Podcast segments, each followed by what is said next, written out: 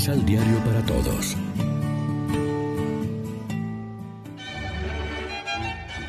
Proclamación del Santo Evangelio de nuestro Señor Jesucristo, según San Mateo.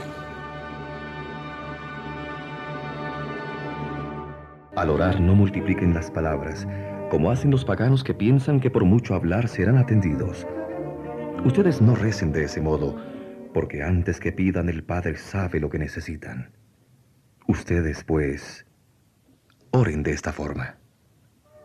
Padre nuestro, Padre de los cielos, santificado sea tu nombre. Venga tu reino. Hágase tu voluntad en la tierra como en el cielo. Danos hoy el pan de este día y perdona nuestras deudas como nosotros perdonamos a nuestros deudores y no nos dejes caer en la prueba, sino líbranos del malo. Queda bien claro que si ustedes perdonan las ofensas de los hombres, también el Padre Celestial los perdonará. En cambio, si no perdonan las ofensas de los hombres, tampoco el Padre los perdonará a ustedes. Lección Divina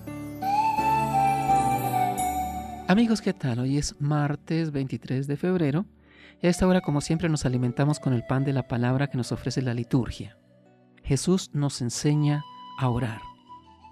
A la palabra que desciende de Dios, eficaz y viva, es siempre Dios el que tiene la primera palabra, el que tiene, el que tiende puentes, el que ofrece su comunión y su alianza. Responde ahora la palabra que sube a Él nuestra oración. Ante todo Jesús nos dice que evitemos la palabrería cuando rezamos. No se trata de informar a Dios sobre algo que no sabe, ni de convencerlo con argumentos de algo que no está seguro de concedernos. A continuación Jesús nos enseña la oración del Padre Nuestro, la oración del Señor, que se ha convertido en la oración de la iglesia, de los que se sienten hijos y hermanos entre nosotros la oración que se ha llamado con razón resumen de todo el Evangelio. El Padre Nuestro nos educa a una visión equilibrada de nuestra vida. Se fija ante todo en Dios. Dios es el centro, no nosotros. Padre, santificado sea tu nombre, hágase tu voluntad, venga tu reino. Luego se pide para nosotros el pan de cada día, el perdón de las ofensas, que no caigamos en la tentación, que nos libre del mal. Jesús hace al final un comentario que destaca la petición más incómoda del Padre nuestro. Hemos pedido que Dios nos perdone como nosotros perdonamos. Se ve que para Cristo esta historia de nuestra relación con Dios tiene otros protagonistas que tal vez no nos resulten tan agradables los demás. Jesús nos enseña a tenerlos muy en cuenta. Si perdonan, también los perdonará. Si no perdonan, tampoco los perdonará.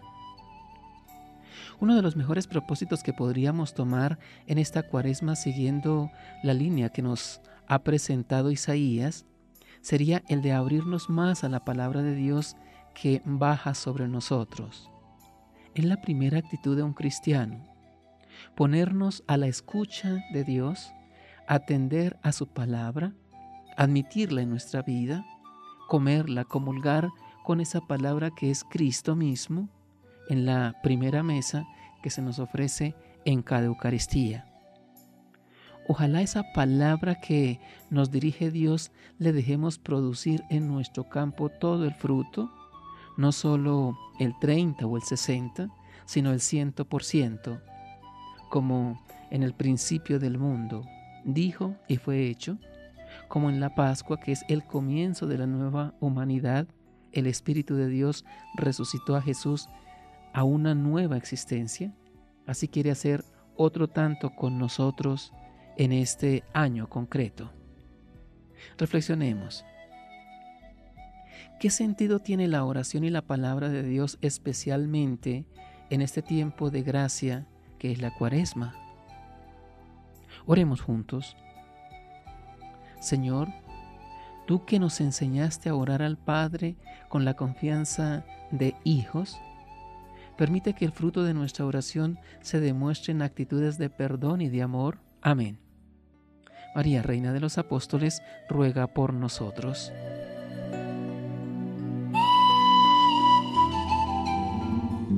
Complementa los ocho pasos de la Alexio Divina adquiriendo el emisal Pan de la Palabra en Librería San Pablo o distribuidores.